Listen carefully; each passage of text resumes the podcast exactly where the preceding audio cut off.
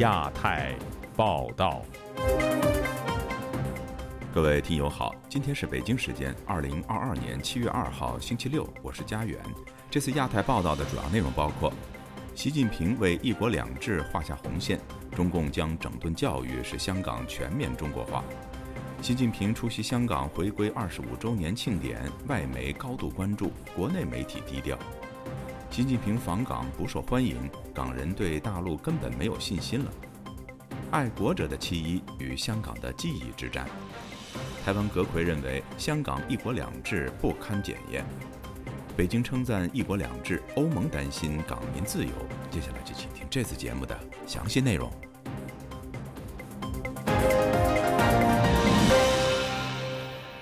中国国家主席习近平亲自赴香港参加香港主权回归二十五周年的活动，并提出他眼中的所谓“一国两制”应有的模样，那就是维护中国共产党领导和国家安全主权为前提，强调一国原则越坚固，两制优势才得以彰显。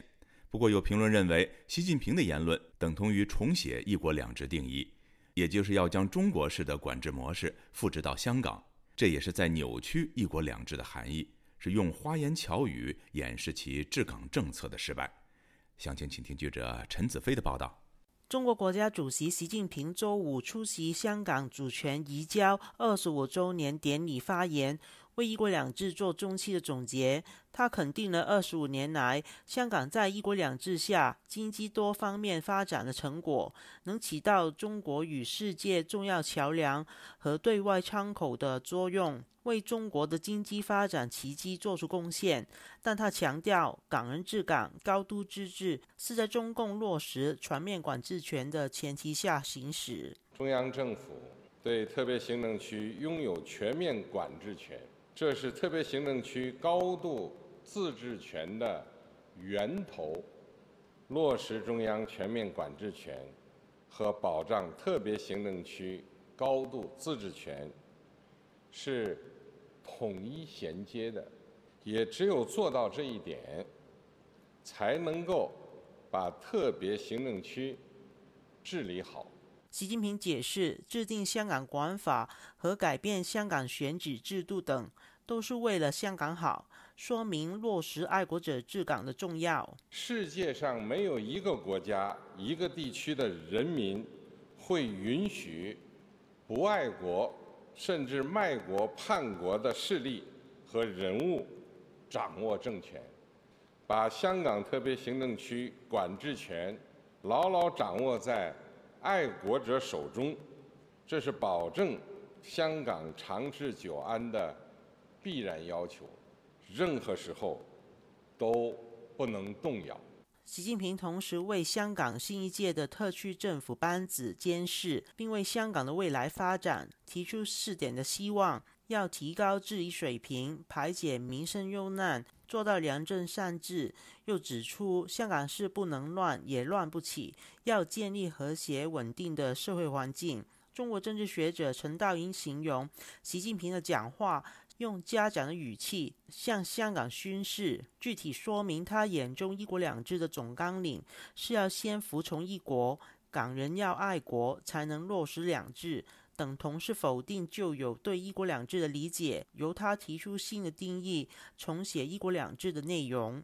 重新定义的“一国两制”长期不变的问题，这个没有必要去变，和当初邓小平提出这个“一国两制”的构想是不一致的。当时邓小平说，五十年之后大陆变得跟香港一样了，那香港就没有必要变了呀。但是现在注意，它现在是反过来了，五十年之后香港变得跟内地一样了，它也没没有必要再变了，是正确的两制。这个前提条件，如果偏离这个轨道的话，他可能还会就像这几年以来一样，要进行纠偏，所谓的由乱到治。陈道云表示，习近平说，特区需要坚持行政主导体制，对三权关系的解读，所说的话都是用中国官方的政治用语，暗示中国的管制手法将会在香港落实。陈道云指出，习近平在香港两天不止一次提到，香港已经由乱到治。要重新开始，他相信北京暂时会维持现有对香港的高压管制，暂时不会再加压。那么国安法主要是在一九年反送中运动以来这样一个特殊的所谓乱的状态下出台的法律，在治的这样一个状态下，他不可能经常去用它。至少从现在看来，他认为今后这段时间香港已经达到治的状态。我觉得应该是暂时会缓一缓，但是呢，他是放在那里，随时可以祭出他这个国安法。时事评论员双普也表示，习近平扭曲“一国两制”的解释，淡化香港已经是一国一制的城市，是要转移治港政策失败的事实，也要减轻被国际共同抗共的理据。那他如果说“一国两制”已经完了，就等于说引诱欧洲哈。跟美国在一起共同对抗中国嘛？更重要的是，如果说一国两制已经完了，败在自己手上了，就等于说二零一九年的反送中运动导致了一国两制的失败。他不要落到这个骂名了，他一定要说，哎，要重新启动。这个就是他一个语言的包装的方法。双普表示，习近平强调爱国者治港，又谈及三权要互相配合，显示想要把中国法庭为党服务的一套搬到香港，担心会要求法官必须要爱国，被视为不爱国的法官会被辞退，香港的司法界可能会成为政权未来针对的目标。就亚洲电台记者陈子飞台北报道。中国国家主席习近平七月一号出席香港回归二十五周年庆典活动，海外媒体进行了大量的报道，而中国各大省级官媒均以新华网、央视、人民网等中央级媒体报道为准，原文转载未见评论。在新浪微博官媒账号，不少有关报道评论区都被关闭，而部分的评论也被屏蔽。以下是记者乔龙的报道。六月三十日至七月一日，世界各大通讯社及世界级媒体广泛报道了中国国家主席习近平访问香港、出席香港回归二十五周年日庆典等一系列活动，并发表评论，其中包括香港特区政府对习近平采取前所未有的安保措施，分析习近平在香港发表讲话的内容，香港人对个人身份的认同。而新华社、央视、人民日报等官方媒体则重点报道香港特区政府和民众如何欢迎习近平，赞扬“一国两制”在香港取得的巨大成功等。在活跃用户达2.5亿的新浪微博，网民对香港回归25周年的话题讨论远不如普通的社会事件评论甚少。学者沈先生当天对自由亚洲电台说。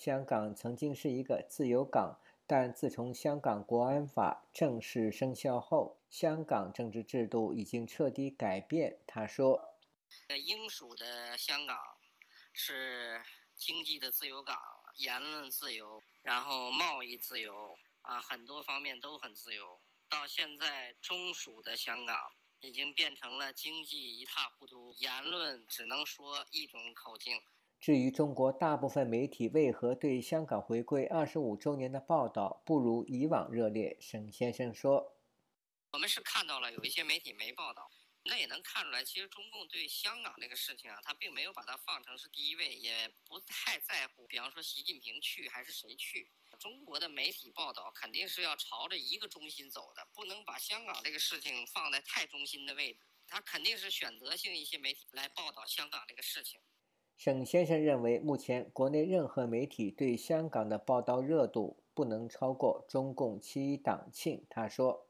报道香港这个事情，导致香港这个事情的的影响力盖过了党的生日，所以他会控制一些媒体来报道这个事情。所以在在中国，媒体是不是说有坏事儿你报道不出来，连好事儿你想报，你都不一定有资格能报得出来，是因为他要选择性的报道。”在微博评论区，官媒发表有关香港的庆典活动，网民反应冷淡。在人民网账号评论区，二十多条评论中，清一色的留言祝福香港，祝福祖国，同心庆回归，同心创未来。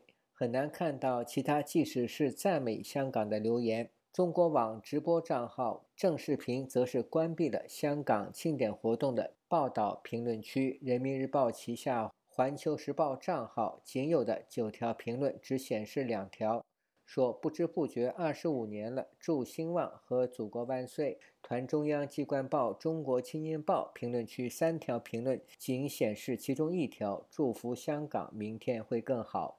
有舆论分析，在新冠疫情下，经济停止发展，民生凋敝，就连五毛也不愿出来说几句祝福香港的话。广西资深媒体人魏先生告诉本台。中国内地民众不但对香港回归二十五周年没兴趣，就连对中共一百零一周年党庆也不理会。原因是百姓都在为生存奔波。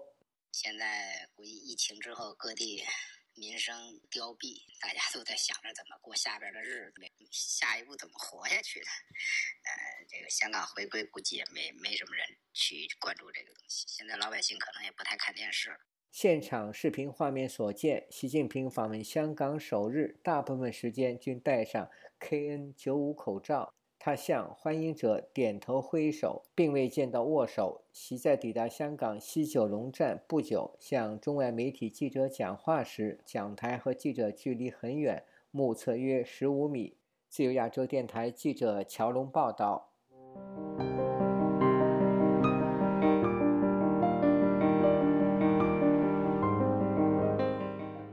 香港主权移交二十五周年之际，中国国家主席习近平六月三十号到七月一号访港，并就香港未来发表了演讲。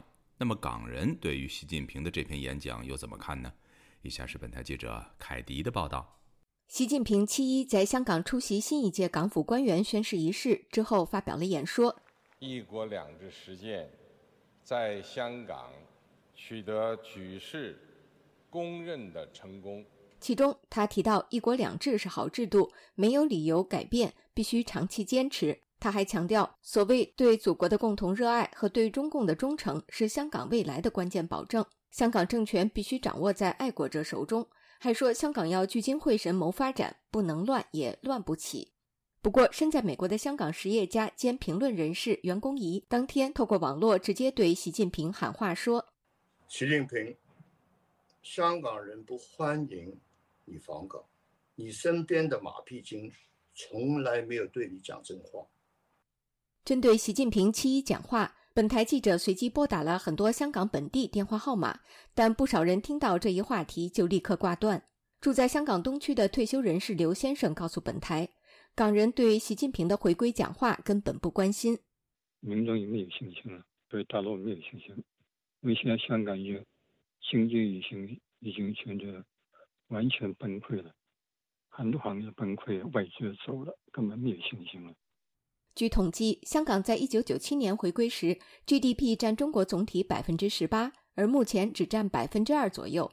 近两年疫情之下，香港经济更陷入历史低谷，大量外资撤离，人才流失，劳动人口创近七年来新低。刘先生说，普通港人对于生活各方面都很失望。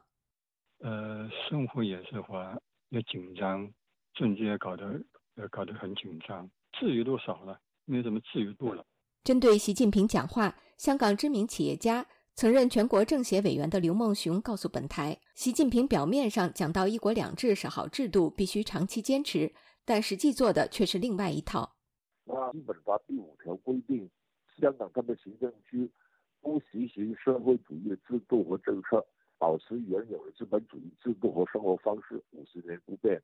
这个规定也是很明确、很完整啊，但是实际上来讲呢，港区国安法也好，完善香港选举制度也好，这两个法本身就是社会主义的制度和政策嘛。刘梦熊认为，香港回归二十五年，对比原有制度已是大变特变。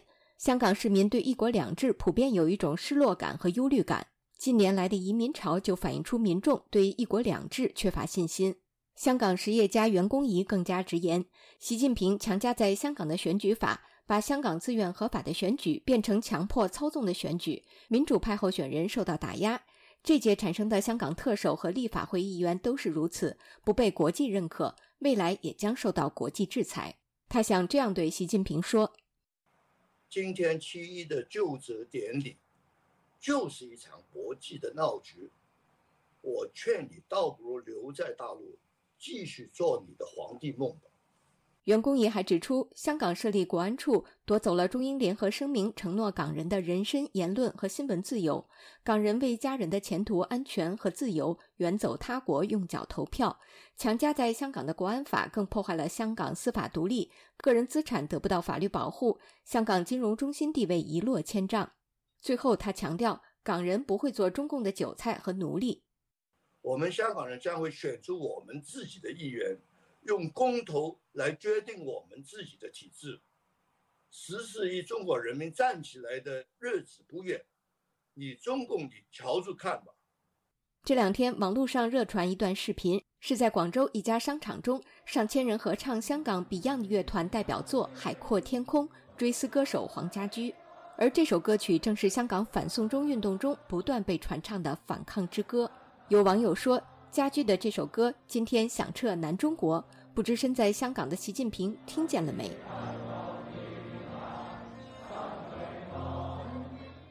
以上是自由亚洲电台记者凯迪华盛顿报道。七月一号，在香港主权移交二十五周年的庆祝仪式以及新任特首的就职典礼上，习近平宣布：“真正的民主到来了。”北京高调吹捧香港繁荣盛世的语句，却与实际数字以及许多香港居民的生活脱节。曾经被承诺五十年不变的香港，这些年来发生了什么样的变化呢？当街头的抗争不在，下一个二十五年，随着香港人的离散，一场保卫香港记忆的战争正在世界各地展开。以下是本台记者唐佳杰的报道：回归祖国后，香港同胞实现当家作主、港人治港、高度自治，香港真正的民主。由此开启。二零二二年七月一日，香港主权移交的二十五周年纪念日，中国国家主席习近平在纪念大会及新政府的就职典礼上宣誓：真正的民主到来了。一九九七年，英国结束一百五十六年的殖民统治，将香港主权移交中国。中国在基本法中承诺。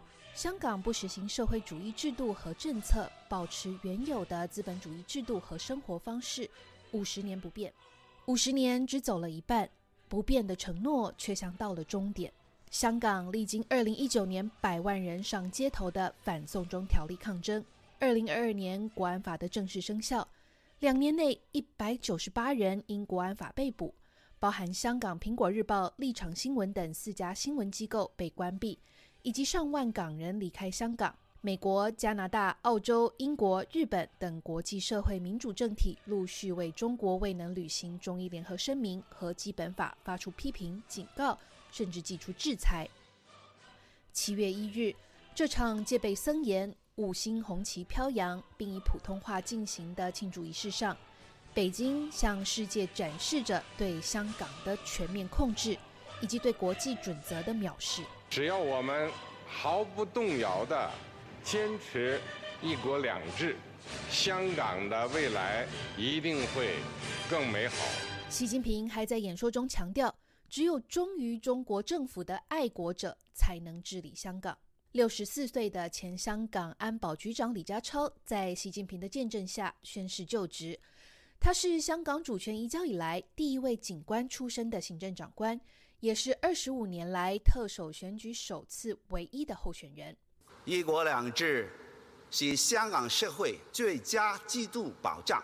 致辞中，李家超附和着北京对香港民主运动的诠释，他把反送中运动称作社会暴乱以及外部势力干预香港事务，危害国家安全。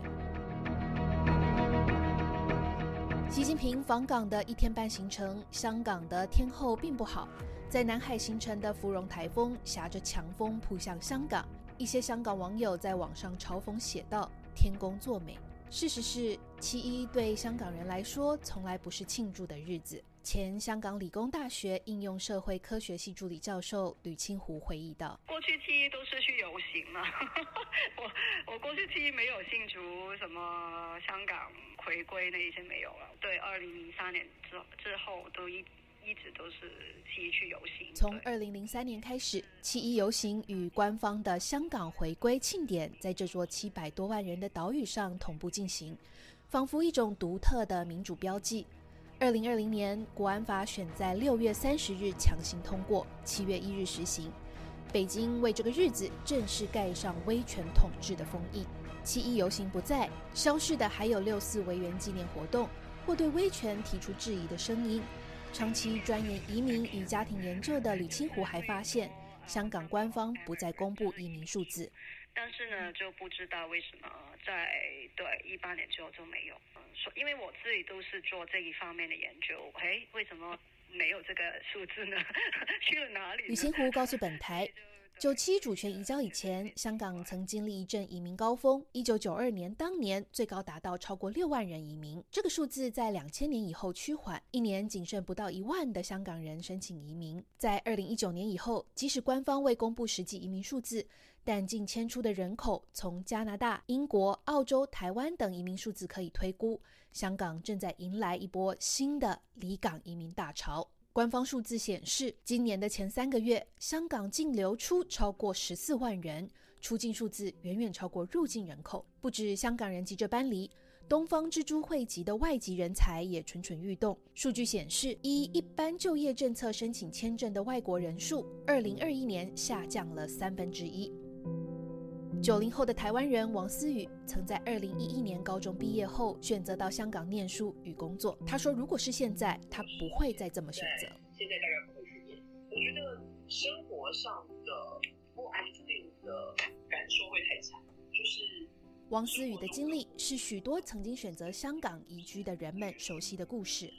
他在世界排名百大的高校念书，到国际公司上班。在他口中，这座多元而包容的亚洲城市度过了八年的青春岁月。他可以自在地在校园谈论政治，跟两岸三地的朋友走上街头，阅读有批判思考的报章媒体。不会有这种自我审查的感觉，因为即使说大家真的都会开玩笑说啊，自己是香港也还好啦，暂时不会出事。可是没有想到暂时结束的这么快。根据今年无国界记者对世界新闻自由指数的最新排名。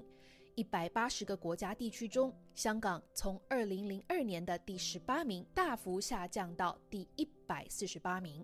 前香港浸会大学的社会系助理教授李耀泰也在二零二一年决定离开香港。其实我会比较，就是比较悲观吧，因为我觉得现在其实它会越来越像是一个所谓内地一线县城市，比如像上海、像北京，就越来越像香港。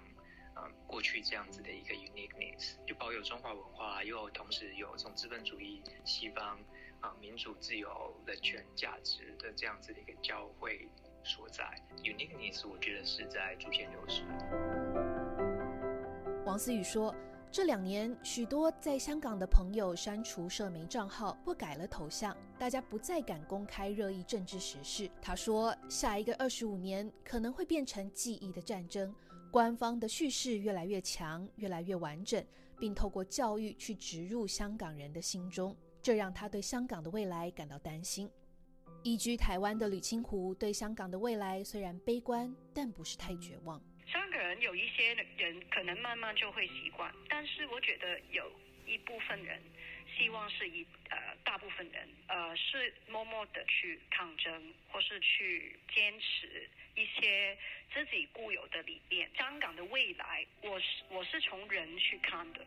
我觉得每一个人都有他自己的讲事，就是好像就是那个考据呃，兄弟爬山的，就是你在香港的或是在外国的，自己有自己可以做的一些岗位，那就自己努力就就做吧。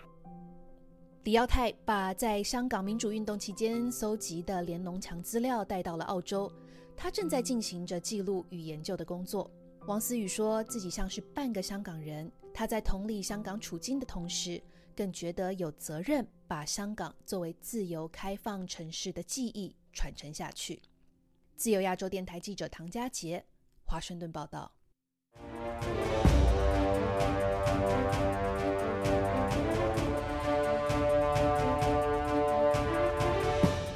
中国国家主席习近平在七一讲话时说：“一国两制是好制度，没有任何理由改变，必须长期坚持。”他还在一天前提到香港经历风雨，浴火重生。台湾行政院长苏贞昌表示：“中国所谓的一国两制不堪检验，台湾一定会坚守主权和自由民主。”详情，请听记者黄春梅发自台北的报道。中国国家主席习近平其一演说将近二十分钟，提了一国两制超过二十次。前日，习近平抵港时也表示，历经风雨后，香港浴火重生，证明一国两制具有强大生命力，能确保香港长期繁荣稳定。台湾行政院长苏贞昌出席活动，被问及香港议题时表示：“香港是好是坏，看人民所受的痛苦，看香港的经济就一目了然。才二十五年，过去答应的五十年不变，马照跑，舞照跳都已经不见，自由民主荡然无存。我们一定要坚守台湾的主权、自由民主，把中国。”的所谓“一国两制”根本不堪检验。台湾陆委会发声明指出，香港历经国安法修法，民主人士锒铛入狱。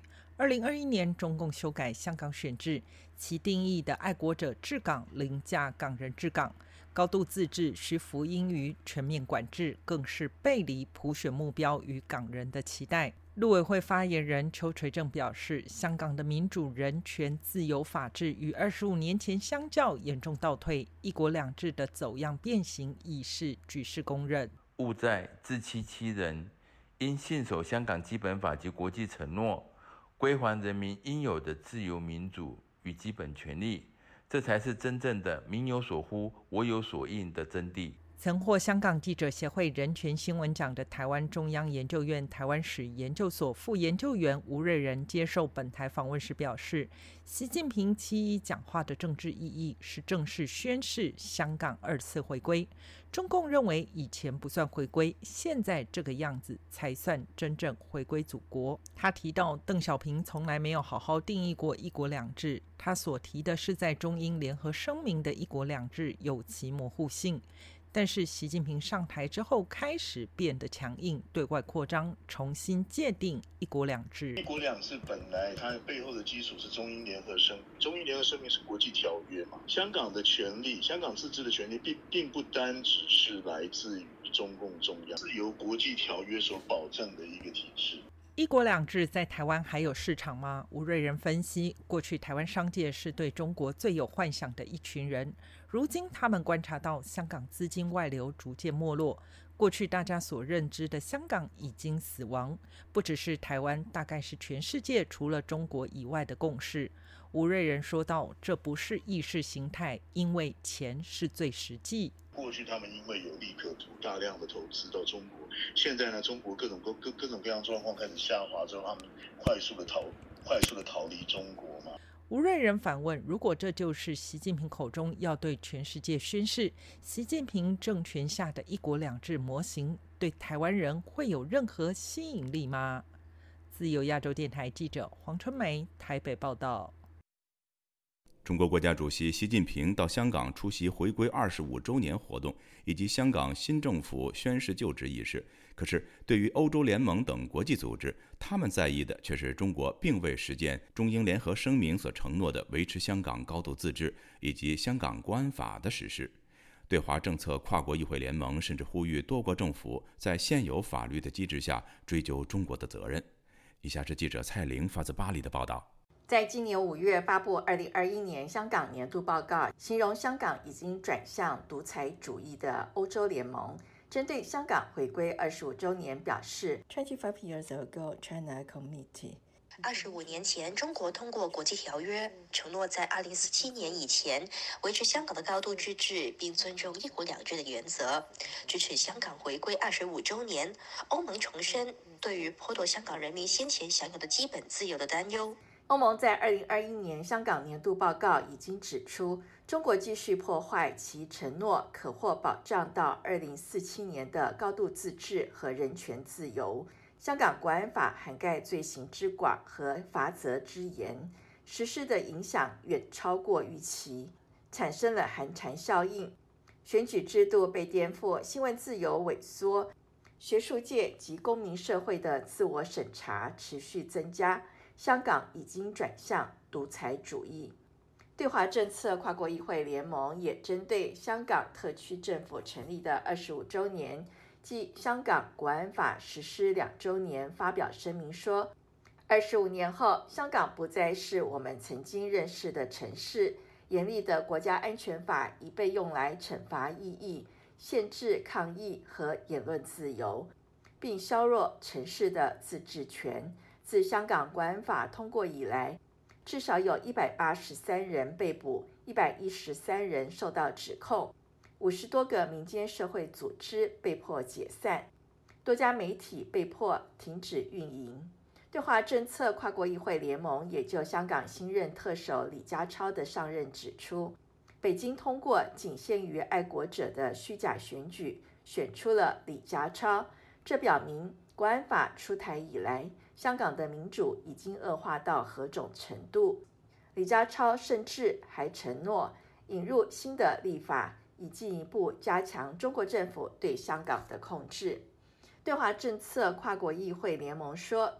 series, we remember the sacrifices that millions of 在这些周年纪念日，我们铭记数百万普通香港人为捍卫城市的自由和民主所做出的牺牲。对华政策跨国议会联盟呼吁我们的政府努力在现有法律机制下追究中国的责任。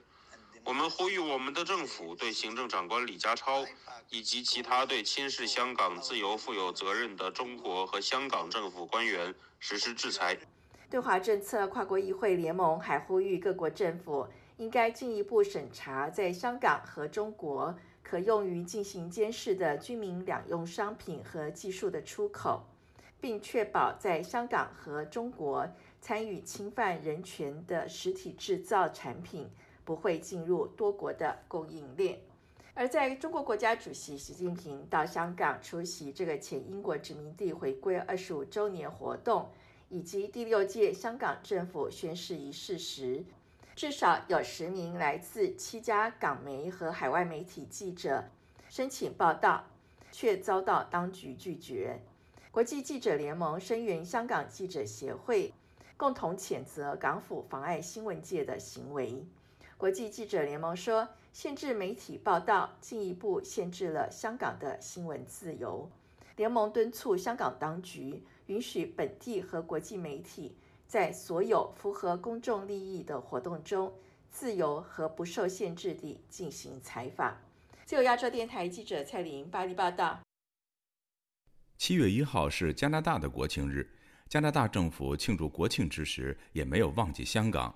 渥太华发表声明，敦促北京和香港政府要遵守基本法中规定的香港高度自治权。此外，旅居加拿大的香港人希望仍然在香港的人们能够享有加拿大人一样的自由民主。他们透过上街游行、讨论会、分享等不同的方式为香港加油打气，希望被关押的政治犯能够早获自由。详情，请听记者柳飞的报道。一连三天的世界香港论坛，六月三十号晚间在多伦多以参会形式拉开帷幕，主题为“两制已到尽头，释放香港政治犯”。根据香港民主委员会的研究报告，自二零一九年香港反送中运动以来，有一万多人被拘捕，近三千人被检控，如今还有一千零一十四名政治犯被关押，超过一半是二十五岁以下。被判监者总刑长长达七百七十二年。苹果日报创办人黎智英也被关着。他的助手马克西蒙在论坛参会上呼吁全世界不要忘记黎智英和上千名为了香港民主奋斗的政治犯。Mr. Lie only gets two visits per month. It's with the family. My focus. 黎智英现在一个月只能有两次和家人会面。现在我们的首要工作是协助被关押的香港人被释放。我们希望香港能有希望，能进步。如果那些良心犯无法被释放，香港就不可能好好前进。世界论坛主办人之一钱志健说：“一国两制如同虚设，走样变形。香港需要靠世界港人的力量延续传承。”香港已經冇咗七一遊行，冇咗六四，咁世界嘅香港可以做啲咩嘢呢？香港已經沒有七一遊行，沒有六四，世界的香港人能做什麼呢？我想，首先大家不要忘记，还有一千多人在香港因为国安法或其他恶法而被关押在牢狱中。我们要持续声援他们，希望他们尽快获得自由。同时，我们在海外的香港人要好好生活，为未来的香港做好准备。好好生活这四个字，对许多因为政治因素走避海外的香港人来说特别有感触。去年从香港到温哥华生活的雪莉就说，心情一直很复杂，觉得自己好像背叛了香港，待在香港会忧虑绝望，出来后又失落无助。今年稍早一场研讨会上，听闻前辈鼓励他们这批刚到的加拿大年轻港人要为香港未来好好生活，顿时豁然开朗。你不知道有哪一天香港会有机会可以回去以前的那个模样。当那个时候来到的时候，我们都要已经装备好自己，需要钱的时候有钱，需要可能抗争的时候，他们可以去。所有这些东西都是需要我们在这个 moment 要好好生活。温哥华接访会是一群老移民成立的组织，协助年轻港人融入加拿大的生活。本周首度举行线下见面活动，分享关于念书、找工作和挂念家人、忧虑香港等大大小小的议题。创办人之一林国贤说：“这个社群的宗旨是传承、接纳、共荣。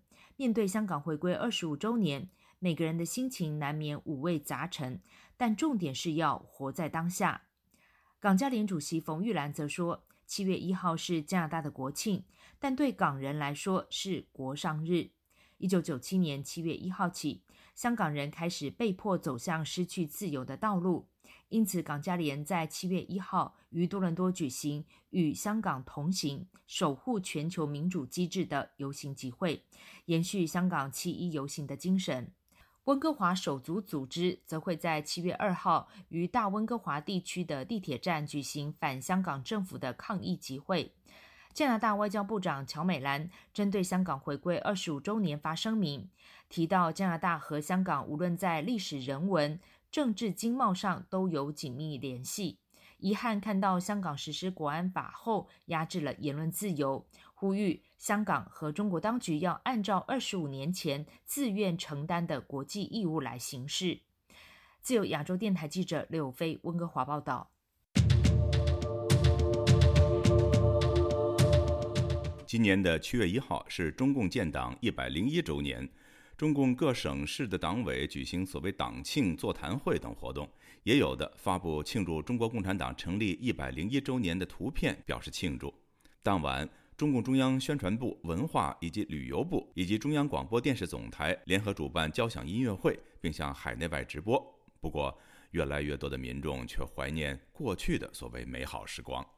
以下是记者乔龙的报道：七一党庆当天，中国新华社等官方媒体发表了纪念中国共产党成立一百零一周年的回顾性文章，各地媒体纷纷报道当地举行了座谈会。赞扬共产党百年奋斗史。新闻晚报报道，上海市市委书记李强在座谈会上强调，广大共产党员要以习近平新时代中国特色社会主义思想为指导，要把牢记嘱托、砥砺奋进作为听党话、跟党走的实际行动。作为忠诚拥护，两个确立，坚决做到两个维护，以及对党的忠诚、对事业的忠诚。北京市朝阳区、怀柔区等行政区党委举行座谈会，重温中共党史。南开新闻网报道。在南开大学庆祝党庆会上，校党委书记杨庆山表示，要旗帜鲜明讲政治，落实落细国家安全责任和意识形态工作责任，慎终如始抓好校园疫情防控。另外，四川、河南等地街道办也举行相关活动。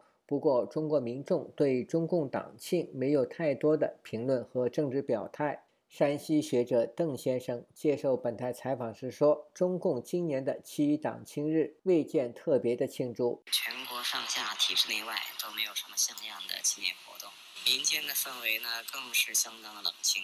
这表面看起来呢，是因为一百零一周年不像去年一百周年那样是一个大的整数年，而今年呢没有这个必要。深层次的原因呢，是因为民众呢对此是越来越不关心，甚至越来越反感。”邓先生说：“四十年前由中共前领导人制定的改革开放这一套基本国策已经被抛弃，当下推行的新冠疫情清零政策让百姓叫苦连天。”他说：“多数民众怀念邓小平的改革开放时期，改革开放这样一个基本国策，已经是变成了对内搞动态清零，民不聊生；对外呢是闭关锁国，全国上下，但凡是有一点见识、有一点头脑、有一点独立思考的，都已经对中共失望透顶。新华社其发表题为“着力奋发，守初心，迈向壮阔新征程”的评论员文章写道：“二零一二年以来，中国已是历史性地解决了绝对贫困问题，全面建成小康社会，国家经济实力、科技实力、综合国力跃上新台阶。”还写道：“共产党打江山，守江山，守的是人民的心。”旅居美国的时事评论人士郭宝胜认为，中国并未进入所谓小康社会，许多地区的民众依然贫困。他对本台说：“大城市的话，当然生活比较富裕，但是在云南的那些这个山区那些人呢，过的日子非常惨，他们就是一辈子就住在那种草棚子里，然后估计到现在都没有改变。那，富裕的这些中产阶级，因为这个清零政策。”他就感觉到这个富裕了也没用，自由共产党根本就没有给。居住在云南少数民族地区的李先生说，当地未见有党庆活动。其实这个国家跟跟老百姓现在关系越来越远，评论区这个比现在说的人也少了，说明言论空间越来越窄。这个窄不仅仅是自由派这方面的窄，包括他们自己的空间也在越走越窄。中共今年党庆的重头戏，官媒报道，由中共中央宣传部、文化和旅游部、中央广播电视总台联合主办的庆祝中国共产党成立一百零一周年交响音乐会，将于七一晚上八点在中国共产党历史展览馆举行。自由亚洲电台记者乔龙报道。福建福州一名年过六十的长者到省信访局上访期间，遭地方政府派人挟持多个小时。老人在获释一刻却被对方的车辆拖行，最终伤重死亡。这起事件让民众再度关注中国信访制度的弊端。详情，请听记者高峰的报道。六月二十八日早上，六十五岁的福州鼓山镇居民李天明与妻子到省信访局信访。却在门外遭十多人拦截。李天明的儿子对本台表示，父母遭挟持到附近一辆面包车，对方强迫两人留在车上，一直到下午约五点才放人。父亲在获释一刻却飞来横祸，在这八小时里面是限制他们的，一直把他们控制在座位上，让他们不动，都不让去上厕所。把我父亲推下来过程中，我父亲抓了推拉门，结果。无视我父亲抓着这个车把手，还启动车子，在这辆面包车这边拖拽了将近十米这样的距离，转向的时候，呃，从那个推拉门那边把我父亲甩甩出。按照我母亲说，然后后轮从我父亲的肚子上碾过。李天明送到医院抢救后不久伤重死亡。李先生认为父亲的死，鼓山镇政府责无旁贷，负主要责任的是鼓山镇政府。因为后面我去立案的时候，这些所有的人员是鼓山镇政府里面外聘的保安公司的人员，鼓山政府的人有跟我们来，呃调解这里，但是他调解并不是以政府的名义来跟我调解，是以一个保安公司的名义来跟我调解。据了解，李天明在出事之前长期饱受拆迁问题困扰，家属认为李天明死于非命是当局解访所导致，敦促公安当局秉公办理。所谓说的火化的事情，目前是没有公安机关是没有说这件事情。但是呢，出了事情的时候，我母亲有拍了他躺在路边背后的一些伤情的一些的照片。因为去医院的时候，我有在现场，我有拍了我父亲在病床上面准备抢救插管的时候一张照片。公安机关把我我以及我母亲手机上的照片给删除掉了。我唯一的疑虑一点，为什么是以过失杀人来定案？而绑架跟非法拘禁这些东西是没有。李先生期望上级政府能介入事件，还父亲一个公道。本台为了了解事件内情，星期五尝试致电鼓山镇人民政府，却无法接通，也曾多次致电福建省信访局，电话无人接听。福州一名要求匿名的公民相信。鼓山镇政府会对李天明的家属威迫利诱。啊往往这个事情发生了以后，外界很关注，啊，给给这个当局压力，然后当局会给死者的家属去沟通，去，然后又同时也会给他压力，先把你维稳控制起来，把你家属全部控制起来。大概意思是这样子哈，就说你想得到解决，你要低调，不要不能吭声，不要再去搞什么动作，然后我们跟你协商，大概就是赔钱，但是一条人命啊，你给他补偿一百万两百万又能怎么样？命没掉了。这名公民认为李天明的悲剧是地方政府一手制造，他强烈谴责中国的信访制度，认为当局不应把访民的问题交由地方政府解决。否则，访民只会一再遭到打压、迫害和报复。自由亚洲电台记者高峰香港报道。几天前，中国官媒人民网发表了评论文章，说由著名相声演员郭德纲领衔的德云社又出事儿了。这回，社团的一名年轻艺人涉嫌性侵一女子未遂，已经被警方刑拘。不过，很多网民对此文上纲上线表示不满。为什么人民网此时热衷于这件事儿呢？请听记者加奥的报道。北京市公安局朝阳分局近日在微博上通报，上周六，一位三十二岁的陈姓男子酒后脱光衣服进入他人卧室，惊醒了正在休息的女事主。警方接警后，迅速将陈某带离审查。目前，他已被当局刑事拘留。德云社随即发布声明说，六月二十五号凌晨，旗下艺人陈潇华涉嫌酒后擅闯他人住宅，并被警方带走。德云社第一时间将其辞退，并对这起事件的受害者致歉。很快，人民网就发文说，德云社近年来不时出现问题艺人，应该认真进行自我反思。文中还说，陈霄华是郭德纲的入门弟子，郭德纲在收徒时应该强调过“学艺先学德”的道理，但效果如何需要探究。文章最后写道：“不检点、不守德、不把法律放在眼里，再有人气的公司也会趔趄。”长期关注德云社的河北省教育人士谢明华认为，这些官媒如此露骨地批评郭德纲和整个社团，显然有些过激。如果德云社的员工他出事儿，那直接就走司法就行了，没有必要通过这《人民日报》这形式采取这种方式对待德云社或者对待郭德纲。综合媒体报道，德云社旗下的张云雷、吴鹤臣、于子琪、张九南、王九龙等艺人近年来都被曝存在失德行为，但记者注意到。相关事件大多涉及他们的私生活，包括出轨、家暴、不讲卫生等等，与德云社没有直接关系。在中国网络知识问答平台知乎上，大家对这篇题为《德云社该好好自我检视了》的文章普遍感到不满。一位名为飞扬的用户连珠炮似的发问：“唐山烧烤的时候你问责了吗？绿水鬼的时候你问责了吗？红马的时候你问责了吗？”他最后总结说：“这家媒体尽捡软柿子捏。”另一位名为林先生的用户则留言说：“成年人有自己的权利和责任，与公司有什么关系？一家公司的确要承担开除这种员工的社会责任，但除此之外还能做什么呢？”谢明华表示，北京当局对德云社游离于体制外一直耿耿于怀，却一直找不到太明显的把柄。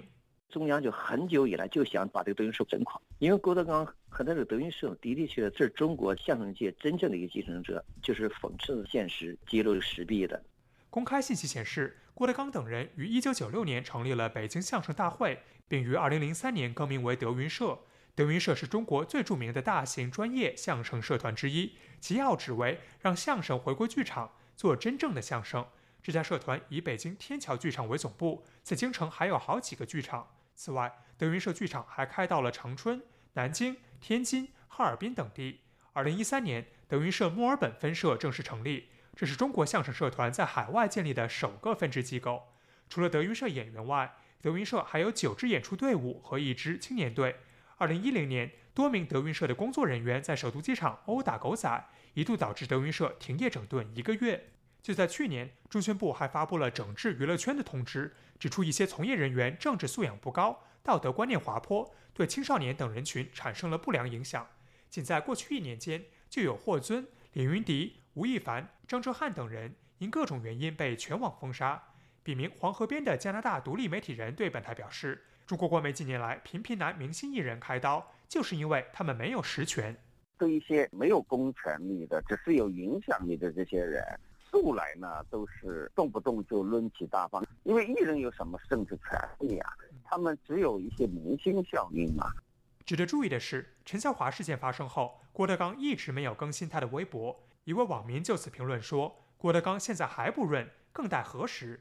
自由亚洲电台记者加奥华盛顿报道。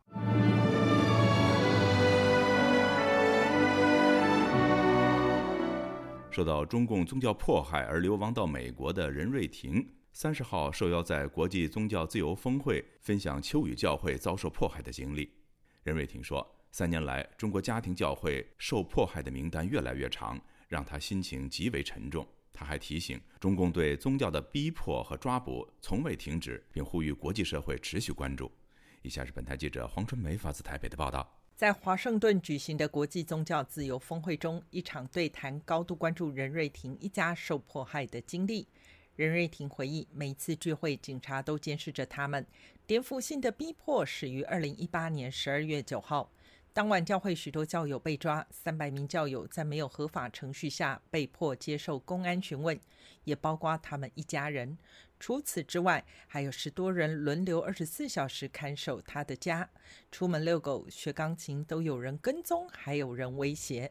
最后让他们下决心离开中国的理由是，警方在社区散布他家信邪教，因为担心收养的弟弟被送回福利院，他们决定逃离中国。中国家庭教会的寒冬，就是从王一牧师开始的，从秋雨的这个大迫害开始的。那事实确实也是如此，在秋雨被迫害以后呢，其实官方也把这一套迫害秋雨的这个手段呢，有使用在针对其他教会的方面。比起自身的经历，任瑞婷她更想跟大家分享的是二零一八年以后秋雨教会发生的事。任瑞婷在简报中还准备了包括牧师王怡、郝明长老等人的照片与经历，他特别把王怡的部分打印出来，在峰会现场发送。这三年来啊。受迫害的那个名单越来越长，越来越长。我是希望把大家名字都提一提，让大家知道，然后让大家关注。他提到，越来越多的教会人员遭到可怕的抓捕，他们被控以不同的罪名，被抓捕以后被剥夺正常的法律权利。健康问题被漠视，不允许和家人会面。像是王姨和郝明，他们的身体情况不乐观。此外，王姨的家人直到现在还被看守，他的太太不被允许外出自由工作，或者和教会其他人联系。这是一种在监狱外的坐牢。可能一些中国的良心犯，他们被强迫劳动，包括李明哲之前也是强迫劳动。我听了之后，我觉得好难过，我也很担心他们会不会被拉去强迫劳动。从离开中国辗转到台湾，最后落脚美国，对华援助协会给予任瑞婷一家极大的支持与协助。对华援助协会负责人傅希秋同样也出席参与国际宗教自由峰会。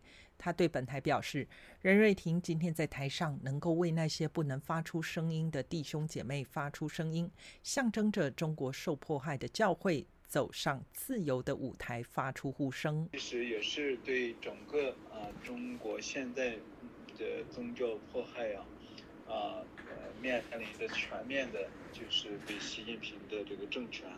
啊，打压的一个现状。傅西秋语重心长地提醒，中共当局对秋雨教会的打压到了变本加厉的地步。不仅教友聚会被打压，从监狱释放的传道人、长老无家可归，还有牧师为婚礼证婚被抓。在这样的政权下，基督徒婚礼都不能有平安环境，还要偷偷摸摸举行。他说：“中共宗教迫害的状况还能够恶化到几时？”这是一个对当今中国宗教自由的诠释和写照。自由亚洲电台记者黄春梅台北报道。餐桌和土地说话，